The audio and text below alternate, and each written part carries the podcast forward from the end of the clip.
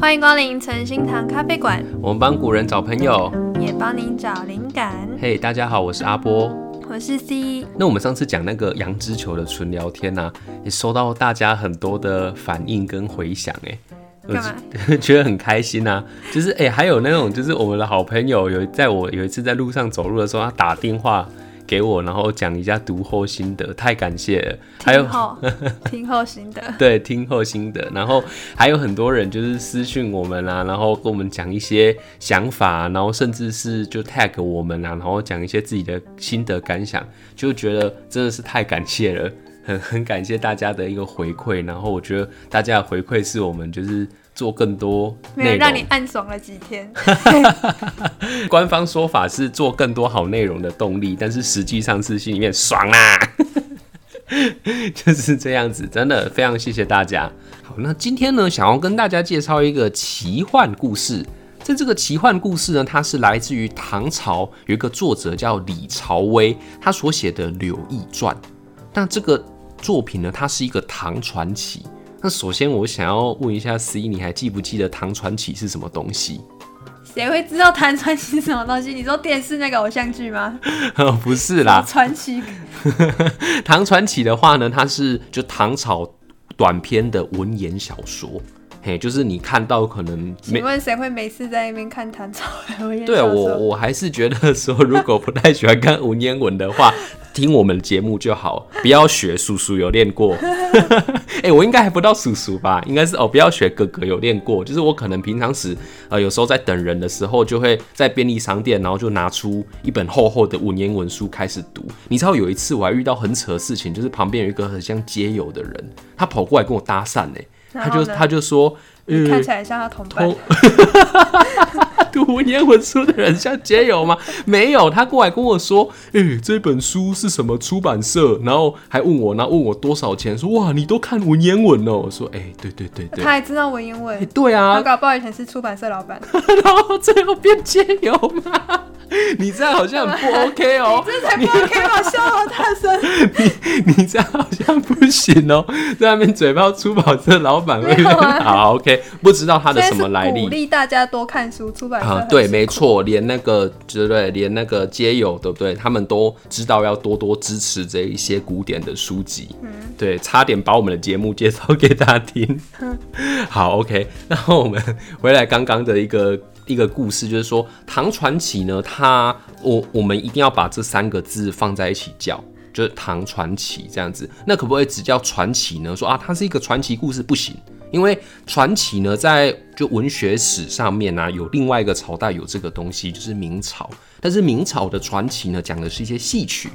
对，所以如果说你没有把它放在一起讲的话，人家听起来可能不知道你在讲什么。对，那这个唐传奇到底有什么厉害呢？跟为什么我要讲这个唐传奇？是希望等一下大家在听我们的故事的时候，可以有一个比较专业的眼光去看待这个故事的发展。干嘛？你现在想要炫技了是不是？没有要炫技啊，还是是考试题目？哎、欸，这个好像是哎、欸，以前 这个真的是算高中的那种考试的范围，可是。就还好吧，就当做有趣的事情听啊。反正我也不会讲的很像在考试这样，可能加入自己一些比较奇怪的观点这样子。好，那在我们之前呢、啊，有听，所以我们之前节目的人应该有听过我们在讲那个《搜神记》。对，那《搜神记》的话呢，它是属于在，你还记得在什么时代吗？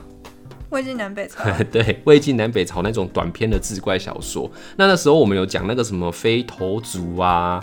欸、有人私讯我们说，那个飞头族很有形象，哎，就是他们觉得我都画出来了。三篇故事里面，他觉得飞头族最帅，对，因为他那个头会飞来飞去。对，除了这个之外，还有一些什么神神鬼鬼的，但是都有一个感觉，就是刚看到正要爽的时候就没了。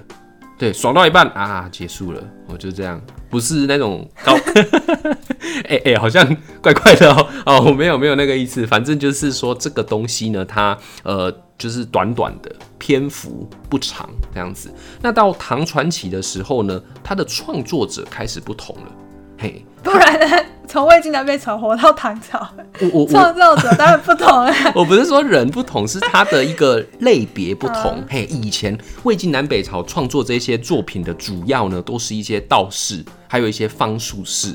那他写这些东西的时候呢，可能用来讲经说法。或者是传教的时候，哎、欸，有需要的，或者是他的一些信徒说，哎、欸，老师，哎、欸，教主，哎、欸，我要读什么书？哎、欸，要时时阅读教主指定之经典，有没有？然后就看一看，哦，有有有，老师好猛，然后就开始去跟着他修仙学习道术。你说认识各种奇形怪怪状的一些生物啊？对啊，那个就是那个时候的邪教啊，对不对？邪教在哪个时代都很盛行嘛。像现在对不对？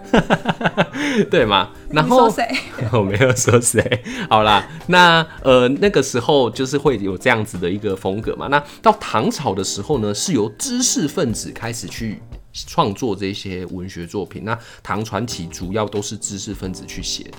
那知识分子他们跟那一些人有一个最大的差异呢，就是说他们读的书比较多一点。不是说那一些人没有读书，是他们读的书比较多一点，嘿，然后又加上了唐朝，他们是一个非常非常多元的社会，吼，就是各种人种啊都来跟唐帝国做贸易嘛，那宗教也变得更加的包容，像什么最著名就是佛教传入嘛，嘿，然后再来的话就是唐朝的皇帝姓李嘛。所以那个时候，他们就是想要去攀个关系，攀谁的关系？攀老子的关系，蹭热度啊！哎、欸，对，蹭热度。老子想说，我都死那么久了，你还要蹭我？哦，对。那那时候呢，皇朝的皇帝就觉得说，他们的家族跟姓李的人有关系，所以道教还有道家思想哦，必须要推广到这个社会上。那再来还有什么其他宗教呢？还有基督教。唐朝那个时候和基督教就已经传进来了，那个时候叫景教，就是那个风景的景。嘿，那它的意思呢，就是说光明就 bright，然后第二个呢是景仰上帝，所以故意取那个风景的景这样子。所以在那个时候，它是一个大融合的社会。那一个社会呢要强大，就像上次 C 讲的，就是要有包容性嘛，对不对？要有就是爱其他的人，对不对？那这个社会才会越来越厉害。以前美国是吗？以前的美国可能是吧，现在就呃不好说。好，现在的美国就比较不好说。好，OK，那这些知识分子呢，他们有了这么多的创作养分之后呢，开始把以前的那一些奇幻故事的角色拿来重新创作，让他们更具有这个轮廓、更鲜明的样子，然后剧情更加曲折、更加诡谲。哦，这就是当时唐传奇的一个。读书人他们创作的核心思想，那再来吼，这个是一种新兴的创作方法，嘿，就是有很，我们做一个比喻啦，就是有点像我们现在在录 Podcast 一样，嘿嘿，就是当时的人呢，他们有很多事情不能做嘛，比方说像嘴炮皇帝不行嘛，嘴炮社会不行嘛，嘴炮当时的婚姻价值观也是不行，虽然现在也是啦。就是唐朝那时候，就是社会上有很多教条。那那时候的读书人怎么办呢？他们就透过写这些比较奇幻的故事，嘿，写一写。然后呢，就跟那一些人说，哎、欸，不要那么认真哦，哎、欸，我们只是做一些创作，嘿，只是做一些奇幻的作品而已，不要自己乱对号入座啦。认真你就输了，对，认真你就挂喽，这样子，对，不要太认真，哎、欸，所以那是当时的人呢，躲避审查的一个创作方式，记录他们的想法。那、啊、我们现在 podcast 跟广播不一样的地方是，以前广播会被 NCC 管嘛，对不对？像之前你小时候很喜欢听那个咖啡店老板娘那个叫什么，什么欲望那个吗？就是小时候不是，他又不是被 NCC 管，他是被他们家老板管。他不是里面就讲一些那一种，就是比较诶、欸、比较欲望、情欲流动的部分，然后就突然间被人家就 censor 掉，就不能讲了。可是你看 Podcaster 在我们这个界里面，对不对？什么东西想讲什么就讲什么，嘿，所以他那时候呢，就是写传奇的一个蓬勃发展，唐传奇的蓬勃发展，就好像。就二零二零年的 Podcast 大爆发，我自己的观察，我觉得很像是这个样子。对，然后再来呢，就是我们要去看到说，呃，里面的女性角色，我们等一下故事里面呢会讲到一些女性，她跟我们传统认知的这些呃古代的女性很不一样，因为在唐朝这个女权比较高，像以前你还记得就是武则天，你有看过那部中国的连续剧吗？什么连续剧？就是范冰冰演的那个。他第一集就暴乳啊，啊，不是唐朝人本来就暴乳吗？对啊，啊，那后来就是都被中国他们就是 ban 掉嘛，说要穿的保守一点嘛，对不对？但是比较符合事实的就是暴乳，然后他们可以露自己想想露给人家看的地方，就是他们的女性意识是比较自主的，然后可以去追求他很多他们想追求的东西，对。然后再来的话呢，就是在讲说，呃，关于家庭价值的部分。其实那时候呢，他们就用传统的那一种媒妁之言啊，那种封建的婚姻价值观。那当时的读书人其实是很想批判的，说我们提倡自由恋爱，对，我们不喜欢这些东西。那其实像那一种不同的婚姻价值观，在现代也是嘛。我们现在讲同志婚姻嘛，爱也是很多人跳出来嘴炮嘛。所以我觉得其实。讲的课题不同，但是每个时代的人，他们所遇到的难题其实都是差不多的。嘿，然后最后一点呢，就是说大家听故事的时候可以注意到里面吼，唐朝人他们对于道术。还有这些道家的思想的一个狂热的追求，不是道教吗？哎、欸，都有，反正都道家跟道教不一样，就反正他们就是全部都混合在一起的，就是那一些修仙啊、神仙啊、仙丹的故事，呃，还有内容出现在小说创作里面非常的多。对，那我们在下一集的纯聊天，为了让大家更了解。对不对？这个道士啊，道家的这个思想道术，在现在的生活，我们请了一个什么人？道长。对，我们请了一个现代的道长，就是 就是呢，道士，然后是我们的朋友。听说他是 Beyond 的道士，哎。呃，超越道士哦，对，反正很厉害就对了。他不是道士，嗯，他是法师，大法师。对，然后想跟大家去介绍一下，说，哎，这个行业啊，在二零二零年的今天，还有在从事什么样的工作？关于他很多很厉害的一些内容呢，我们就是会放在我们下一集纯聊天，也是我们第一次，就是我们明明就是为了他才做这期。宣扬那个，对，就是唐朝的这个道的文化，哎，我们就把真正的行家、真正的专业请来，而且把古老的技术保留了。他还有一个公式包，哎，他真的超帅的。那时候我们就说，哎，那个 他出去出任务都带那对，他有一个像零零七的公式包，打开哇，里面。什么棋子啊、宝剑啊、符咒啊，对，下礼拜，而且我们还有影像哦。好，嗯、那大家就是可以去期待一下我们之后的纯聊天。好，但希望刚刚呢，对于就是唐传奇的说明啊，可以对大家呢听故事的时候有更多的帮助。所以，我们赶快进入我们的魔豆时间吧。您现在收听的是纯心堂魔豆时间。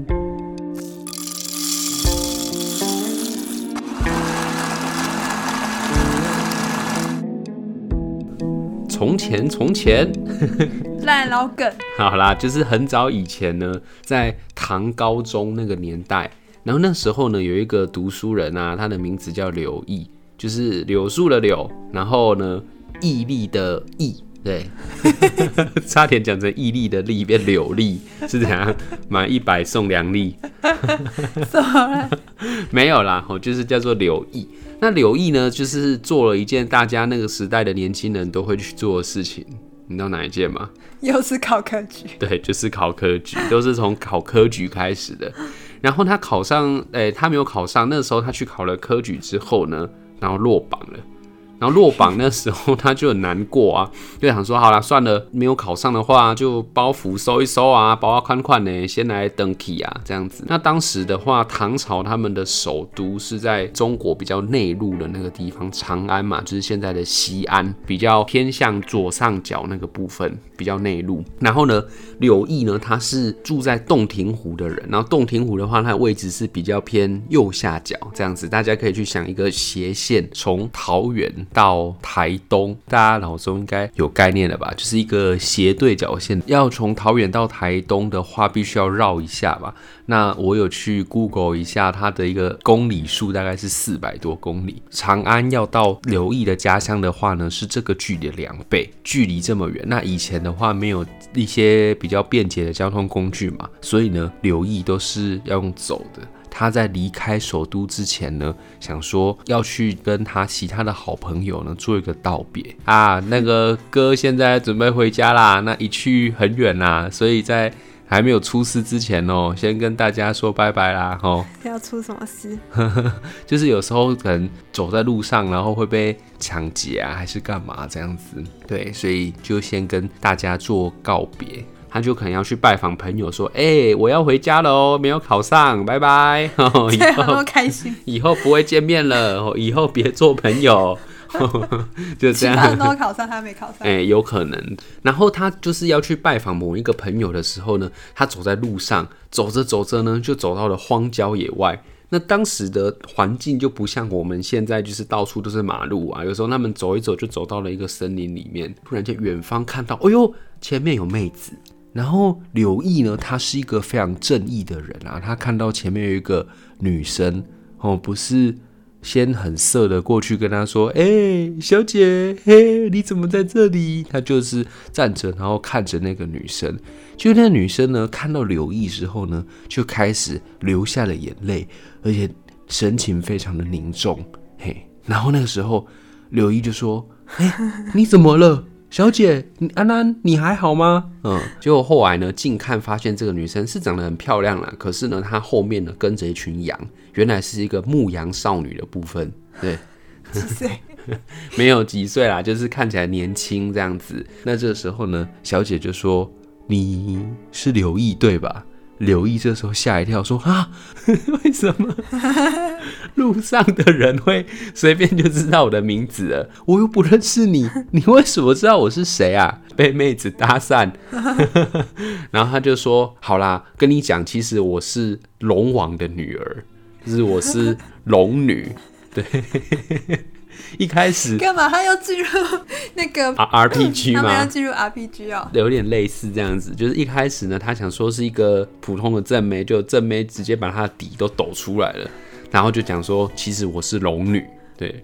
然后他就说呢，我以前呢、啊、就发生了一些不好的事情，所以我来这边牧羊。对，然后他说是怎么样的事情呢？就是他年轻的时候，他的爸爸就是那个洞庭湖里面的海龙王，把他嫁给那个，那应该是湖龙王。对，反正就是龙王。然后呢，把他嫁给就是金河龙王的二皇子。那金河在什么地方呢？就是在那个首都长安附近的一个水系，在刘毅现在所在地那里的这个水域里面的龙王。那嫁给这个二皇子之后啊，一开始以为门当户对，应该可以过着幸福美满的生活，没想到呢，发现啊，这个二皇子哦，怪怪的，他有一个兴趣，就是非常喜欢多人运动。跟那个皇宫里面很多奇奇怪怪的人呐、啊，然后都有一些，对，我也不知道是动物还是人，反正都有一些 鱼 之类的，都有一些不正当的关系。那这个时候，身为原配一定是非常的不爽啊，想说，哎呀，你怎么可以去乱搞啊，对不对？那我又不像那一种传统的那种女性，就是说啊，反正丈夫乱搞，遇到什么事情我就乖乖吞下去就好啦。没有，不行，老娘不干。于是呢，他就跑去跟这个二皇子的爸爸妈妈，就是金河龙王跟龙后，然后就说：“哎、你儿子很坏呢，哎、你儿子这样子对我，这样对吗？啊，这样子不太 OK 哦。”他就照三餐呢去拜访他的爸爸妈妈，然后一直跟他烦，一直跟他吵，这样子想要去争取属于他自己的权益。那后来这个结果你觉得是怎么样呢？下场其实没有很好。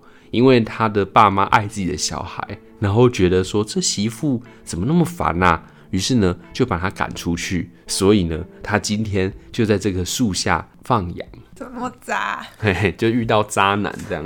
然后呢，那个女生她就开始在那边哭啊，说、欸、遇到不好的人。然后刘毅就问号啊，就问他说：“哎、欸，那你干嘛跟我讲话？你跟我讲这些干嘛？”他说：“啊，对对对，我呢手上有一封信，那我希望你。”帮我送这封信给我们家的家人。那我在上面有讲一些我的一些近况啊啊，我知道你要回家了啦。那你就是吼，帮我带去给我的爸爸妈妈这样子。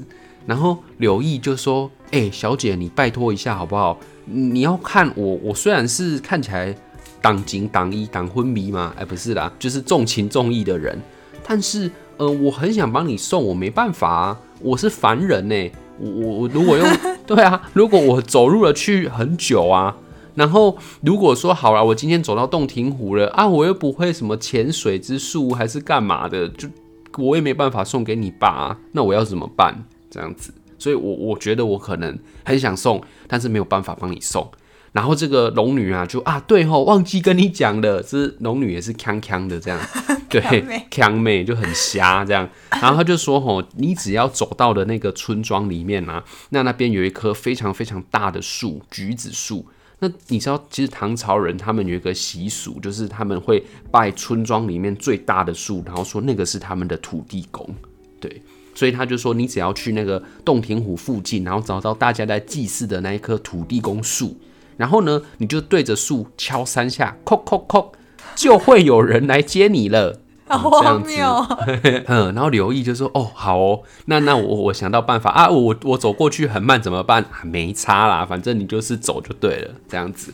然后就后来刘毅呢，就是就接过他的信之后啊，他就看了龙女后面的那一些羊，就说啊，你不是神吗？那为什么你们还要牧羊啊？难道你们也是有在吃羊之类的吗？然后说。”不是啦，这一些羊呢是他的，算是他的部下。对，他自己变凡人，他部下变羊。对，他的部下，他说这种羊的名字叫雨公。他说哈，什么是雨公啊？他就说反正就是一些会打雷的东西呀、啊。如果我读到这边的话，就想到那个宝可梦里面有一个叫什么咩利羊，就是有在玩。有这样宝可梦人可能有感觉，就是那个羊，然后身上有闪电，那个 对，原来是神奇宝贝训练师的部分。对，然后龙女呢就跟他说：“好啦，这些不是羊。”对，然后他说：“好吧，那我就帮你送信喽。”于是拿着信呢就说：“哎、欸，我我还要先找朋友，那我先走，我先走，拜拜。”然后就把信放到他的口袋，往前走的时候，我再回头一看，发现不见了。龙女跟那个羊呢，哦，就全部都消失了。说哦，原来这件事情是真的。他他直接自己那个飞过去不就好了？这个我觉得是故事很 bug 的地方。等一下，我们听到后面的故事的时候，就知道这个龙女到底有多强，还有他们家族的人每一个都很强。好，然后呢？后来啊，他跟朋友道别之后啊，他也没有跟朋友讲说他遇在路上跟妹妹尬聊的故事，于是他就乖乖的这样走路走路走路，吼，走回他的家乡。然后他后来呢，去洞庭湖的附近，他真的有看到那一棵橘子树，然后他就走过去呢，先敲三下说：“哎、里面有人吗？”结果没有人鸟他。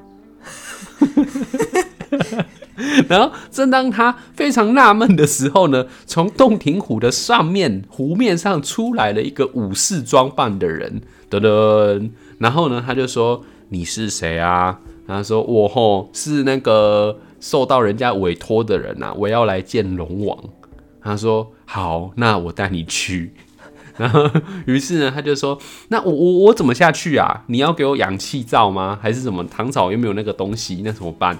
他说：“你吼就站在这边，眼睛闭着，闭一闭哦。好啊，我说张开再张开哦。好，一二三，到了。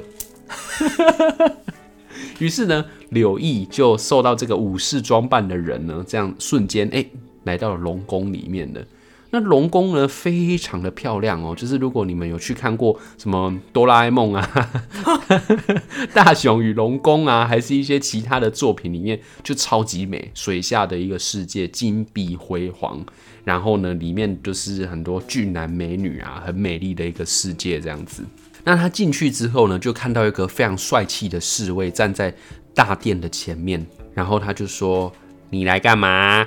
他说：“我要来找龙王。”然后他就说：“龙王吼，他现在正在这个某某宝殿里面，跟这个太阳道士讨论一些就是关于神仙技巧跟法术的道理。我从这边可以看出来哦，你连那个龙王都要学会一些道术哦，对不对？那龙王自己不就会变了吗？我也不晓得，好像你不跟道术沾染一些关系，你就不是唐朝人这样子。大家都很喜欢一些神仙的伎俩，连龙王也自己是神仙，也不例外。他说：“哦，好啊，学术研究啊，对，呃，对，学术研讨会，对对对，神界学术研讨会就研讨一下。那后来呢，就是他说好吧，那龙王讨论，我就在这边等。那等了一段时间之后呢，突然间他觉得附近就是有那种紫色的气，紫气缭绕。他说：哎呦，是怎样？有人在放毒气哦？什么鬼？不是这个紫气呢，在古时候呢，就是一种富贵的气，或者是呢，你这个人的修行哦，你这个道术呢，修行的很高的时候呢，哎，你的附近可能就会出现一些紫色的气体。这个时候龙王就出来了。那这个龙王呢，他一开始看到的时候是一个长得很帅的大叔，就是留着胡子，然后穿着紫色的衣服，然后他手上呢拿一个玉的权杖。然后他就走到他前面说：“年轻人，什么事啊？我就是洞庭湖的龙王，就是人的样子。对，他变成人，然后他就说：呃，其实我跟你说啦，我这边哦有一封你女儿写的信给你看一下。然后于是呢就打开那封信读一读之后，知道自己女儿可怜的遭遇啊，他就流下了眼泪。他就跟旁边的这个部下说：你拿去后面给那个我老婆看一下。”于是他就送到后面的时候呢，过没多久，后面的人都在哭，就整个龙宫的后面传来了一阵哭嚎声，呜呜呜呜呜呜，这样子。确定龙不是这样叫的？我不知道，乱学的。然后柳毅就觉得哇，这件事情可能难过啊，想象自己的女儿嫁很远呐、啊，然后去外面被人家欺负啊，然后又没有办法回家，又被赶出来，怎么办？这样子，他正在很难过的时候呢，龙王做了一件什么事情？他对龙宫后面大喊说：“大家闭嘴，不要再哭了。”然后柳毅说：“啊，为什么啊？不是很难过吗？为什么不能哭？”他说：“这样子会被钱塘龙王听到啊。”他说：“啊，钱塘龙王是谁？”他说：“我跟你讲哦，钱塘龙王很凶哦。钱塘龙王是我弟弟，以前很远古的时代呢，大洪水有一部分就是他造成的。然后这个钱塘龙王呢，因为他造成了大洪水，死很多人，所以皇帝把他封印在我们这个空间里面，就玉皇大帝啦，把他封印在我们这个空间里面，用那个黄金啊跟玉的枷锁把它封在这里。然后如果你哭太大声，你会把他吵醒。”结果突然间讲到一半呢，整个龙宫外面呢闪电大作，他看见一只非常巨大的那种赤色的火龙在咆哮，哇，这样子，然后旁边都是闪电，吵醒了，把他吵醒了。不过我看到这边的时候，我觉得超级奇怪，哎、欸，你是龙王住在这边那么久，你在这个区域里面有养一只这么大只的龙，结果你忘记了。所以你看，龙女的腔根本就是遗传的。结果后来更腔的还在后头。这一只龙，它之前不是说它被玉皇大帝封印在那边吗？就它一生气之下，嘣，封印解除了。什么鬼？就是它身上很多那些锁，它只要生气，然后动一下，那个锁全部断掉了。这也太烂了吧！我就想说，奇怪，你从那个大洪水时代被困到唐朝。几千年，你就乖乖的被困在这边。其实你是可以走的嘛。所以这个其实你看，一家龙的一家都有点锵锵的这样子。然后今天呢，哦，发生了这件事情之后呢，他就大怒，然后往天上飞，然后就不见了。这时候龙王就安慰刘毅说：“哎呀，没有关系啦，这个吼它不会伤害人啊，它不会咬人，你不要怕。很感谢你吼送我女儿的信来给我啊。好，那我们现在要开始我们那个。”板的哦，我们这边的话要开始吃午餐了，那你跟我们一起吃午餐吧。柳毅呢，他就留下来啊，然后跟他们一起吃很多好料的。然后在这之中啊，就是诶，突然间有很多的乐工啊，然后一些宫女啊，很漂亮啊，出来跳舞啊，唱歌，弹乐器。那表演到一半的时候呢，这个洞庭龙王突然间有感而发，开始呢大声的唱起歌来。那在这个原本的小说故事里面呢、啊，他的歌呢是比较像是那种古老的楚辞，古代的那种歌曲的唱法。那它的内容呢，大概就是在讲说，非常感谢柳毅把信送来，然后呢自己啊忙于一些龙宫的事务，而没有照顾他的女儿，内心觉得非常的抱歉。这是怎样 freestyle？对，就是龙王很厉害，突然间 freestyle 就来一曲了，哎，就直接 solo 起来这样子。然后里面的这些乐工啊，看到龙王唱起来之后呢，哎，就开始呢节拍，然后音乐什么全部都跟上，变成了龙王的个人演唱会。这样子，然后吃很多就是海里面的那一种超好料的东西。吃到一半的时候呢，突然间整个宴会厅啊出现紫色的雾气。他说：“哎，怎么怎么样？又雾紫色雾气出来了。”突然间在雾气的中间，他看到一个很漂亮的女神。结果你知道是谁吗？那个漂亮女生是什么人？龙女回来了。对。好笑。没错，你猜的没错，龙女回来了，站在那边，然后一脸很哀愁的看着他，然后看完之后呢，他又进宫了，然后龙王就跟他说：“哎、欸，我女儿回来了。” 不是，我看到这边觉得奇怪啊，你自己有那一种特殊的能力可以回来，那你为什么要拜托一个人类，对不对？然后送信呢？我知道他他是故意的，结果后来发现，其实事实上不是这样子的，过了。呃，一段时间之后呢，突然间又紫气弥漫了。每次有龙要登场的时候，就会紫气弥漫。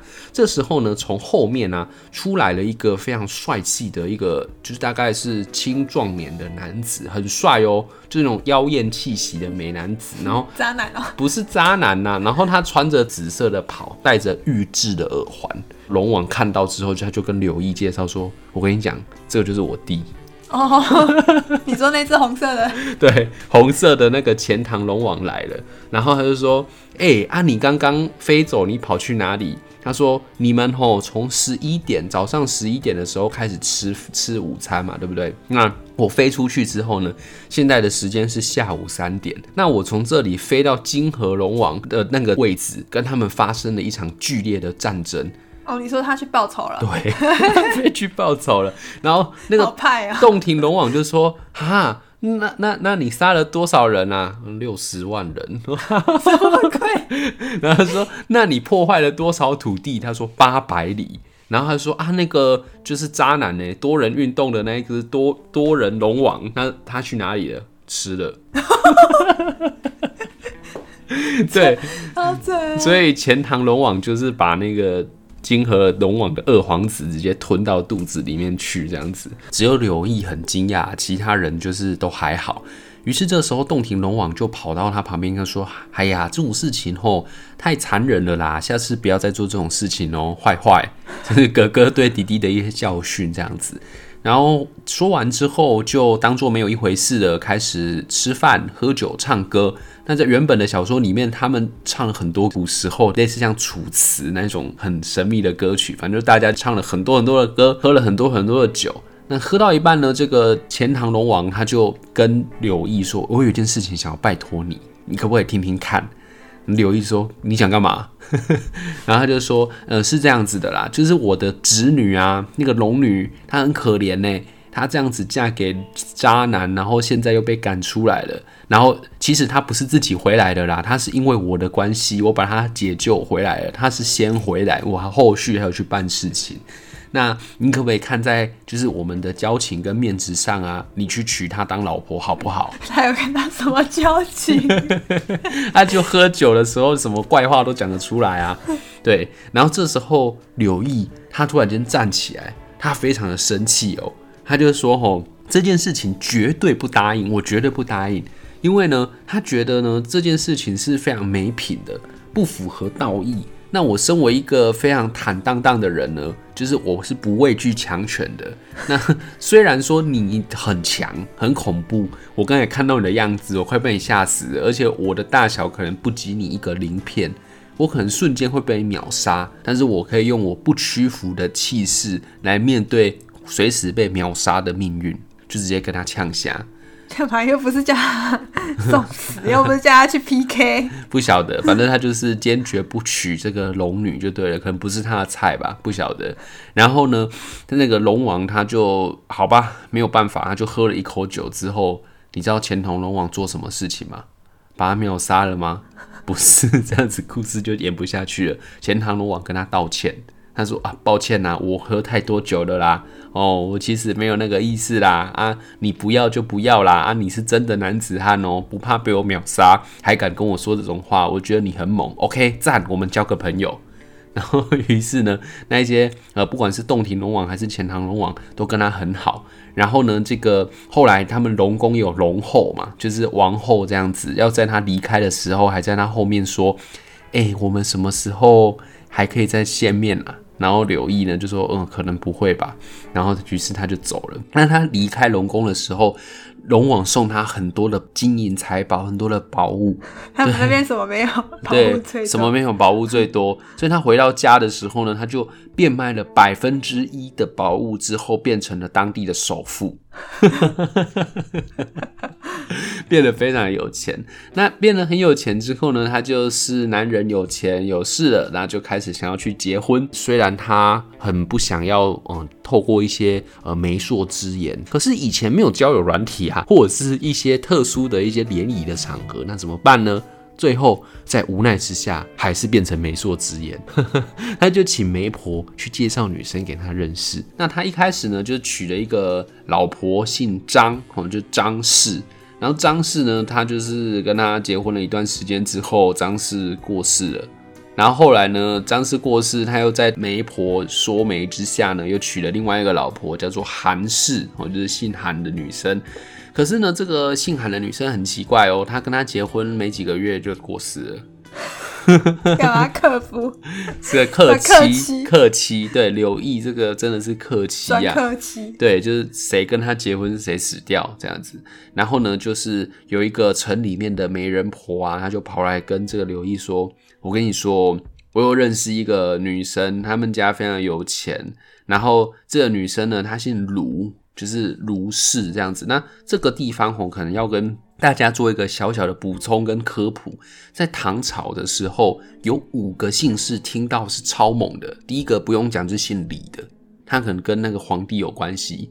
然后再来姓卢、姓郑、姓王，还有姓崔，这五个姓氏，只要一听到就知道说这个吼，在路上那个马车乱开，横着走，没有人敢开你罚单，就是那种皇宫贵族的大姓这样子。那有一个姓卢的卢妹妹哦。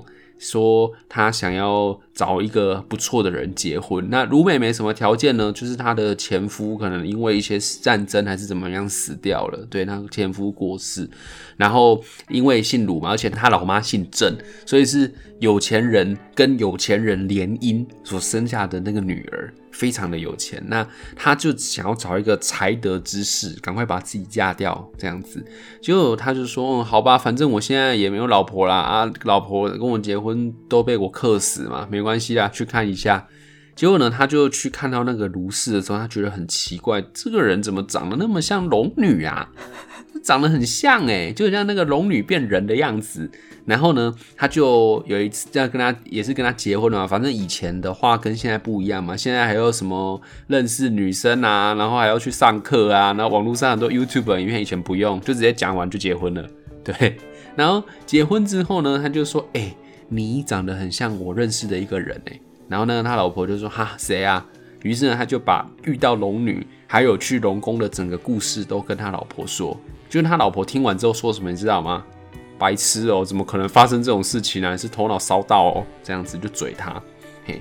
然后后来呢，他就说好吧，那他既然都说成这样子了，也不相信这些事情的发生，他就是把他当做是一般人看待。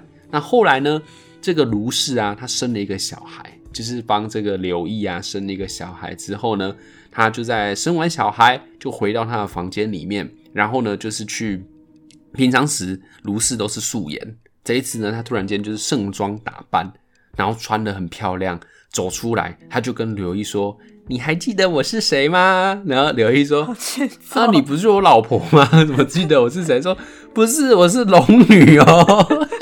”为了骗你这只老狐狸呀，设一个局。然后柳毅就说：“哈。”你你为什么是龙女啊？你之前我跟你结婚的时候，你不是跟我说怎么会有这种事情发生吗？他就说，嗯，这件事情很难讲。有时候那个男人可能就是贪求一些呃神仙的事情啊，好，或者是贪求一些财宝啊，然后才跟我结婚的。我为了要测验这件事情，而且要让自己立于不败之地，就是不容易轻易被休掉，我还跟你生了一个小孩。干嘛？是这样？就是用生小孩，然后去当自己的保险。然后我经过这一连串的测试之后，发现你就真的不是那一种人。可是我现在有一个问题，很想问你说，为什么那个时候你要拒绝我的叔叔，就是那个钱塘龙王，说他要把我嫁给你的时候，你为什么要拒绝？然后刘毅说，我拒绝你吼有两个原因。第一个原因呢，是因为我不想要当那种趁人之危的人，就是说你的老公刚死掉，结果呢，我却把你娶了，好像是我故意杀了你老公，然后把妻子抢来这种变态的人，说我不是这种人，所以呢，我第一个拒绝。那第二个原因呢，是因为这个钱塘龙王实在太强大了，但是呢，我身为一个大丈夫，我在越强大的力量面前，我越不能表现我屈服的样子，对。他说：“那你不怕没有办法跟我结婚吗？”说：“那又没差，那就是命啊。”对，纯粹是他没有那么喜欢那个 龙女，应该是吧？但是他可能做人有一些原则这样子。然后后来这个龙女她说什么呢？她说：“哇。”你真的是一个大丈夫，我真的没有看错人，不为强权所低头这样子。于是呢，她就是跟着她的老公，还有她的小孩，那三个人呢，就回到了洞庭湖里面，过着神仙一般的生活。然后就说：“你呢，跟一个神仙结婚呢，你就可以得到我部分的法力，所以你可以一直就是长生不老。”不会衰老，而且呢，越活越年轻，这样子，而且变得超级有钱。所以呢，这个刘毅呢，突然间就变成了人生胜利组，然后跟这个龙女过着幸福快乐日子。可是你们觉得故事结束吗？还没。那我们一开始的时候说，在唐高宗年间，有一个人叫刘毅，那他去。科举考试嘛，对不对？那刘毅呢，一直活到了唐玄宗年间。唐高宗呢，是唐朝的第三代皇帝，一直到了唐玄宗，也就是唐朝的第七代皇帝。因为他跟龙女结婚之后呢，他其实已经享有了一部分的法力，他可以长生不老。这是那个时候在修炼道术的唐朝人很想要追求的其中的目的之一。唐玄宗这个皇帝呢，他对于道术的迷恋还有执着是远高过于其他任的皇帝的。那当时啊，他听到说，哎呦，在唐高宗年间有一个人叫做刘毅，他还活着，于是他就聘文武百官去洞庭湖附近给他找了出来。然后把他叫到皇宫里面去，当个很烦的问题儿童，一直去问说：“哎，大师，哎，请问这个道术吼怎么样子修炼？哎，大师这个符怎么画？吼，就是去问他很多拉里拉扎的问题，这样子，我相信。”大家对于这些东西很多好奇嘛，对不对？那我们在下次的纯聊天呢，然后把这些疑问哦，全部都向我们的来宾就来问一下，说关于这方面的一些哦，还有在网络上哦，人家问的一些神奇的话题。那聊一聊呢，他觉得这个皇帝层次太低了，很 low，问我一些智障问题，算了，他就跑去躲起来。然后于是呢，就再也没有人找到刘毅了。哦，他可能躲回龙宫了啦，所以人家已经找不到这样子。那后来呢？他有一个表弟，算是他的远房亲戚。到那个时候还有表弟？对，就是因为以前的家族都很大嘛。那像那个唐朝的话，他们可能一次就生二十个小孩。对，所以那个时候呢，他可能在唐高宗年间跟龙女谈恋爱的时候，那个表弟还很小。那这个表弟的名字非常的奇怪哦，叫柳辟古。那个避吼就是那个躲避的避，然后没有错字错字边，然后上面加一个草，对，然后古的话呢是一个古代的古，旁边加放假的假，没有人字旁，就是柳碧古 S 六。乱去 哦，这刘辟古先生，这个呢是刘毅的小表弟。那这个小表弟啊，他就是呃非常有才华，然后考试也都很顺利，参加科举哦，不像刘毅一样会落榜，哦，大家就当。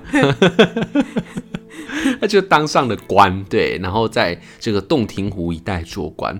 然后他听说呢，他的家族里面呢出现了这样子的一个神仙之人，哦，也只是听说啦。那皇帝呢也有下这个通缉令，想要把刘毅再抓回来。他也知道，可是呢，怎么找还是找不到。然后他就是有一天在洞庭湖游湖的时候呢，他看到湖上出现了一座小山。他说：“诶，我我在这边住这么久。”我从来没有看过这座山啊，是发生什么事情？”结果呢，从山的前面呢，出现了一个船的队伍。那这个船的队伍上面有很多呃弹乐器的啊、跳舞的啊，一个非常华丽的舰队开出来了。发现这个舰队的主人呢是柳毅，柳毅的舰队从洞庭湖上开出来，然后龙女站在他旁边，嗯，然后他就说：“哎、这不是我的那个老祖先。”老哥哥吗？然后就走过去就说：“哎、好久不见啊！”呃，那说我不认识你，但是他知道他们的血缘关系之后，他就送他五十个仙丹，然后他就说：“吼，我跟你讲哦，这五十个仙丹就是吼，你过一年吃一颗，你多吃会死掉哦，就一年只能吃一颗，那吃一颗吼，你就可以多一年的寿命。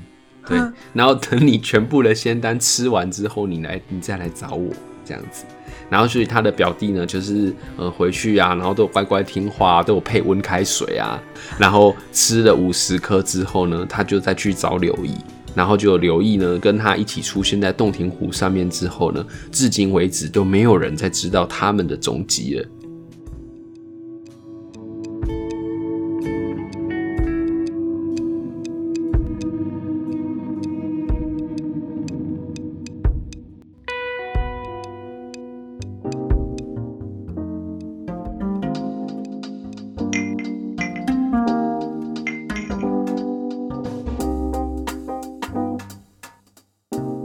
那我们就期待那个下礼拜纯聊天的时候，有一个真人版的道长要来为我们，就是解析人世间的一切，看他有没有过得比较幸福快乐。对，就是会道术，对对。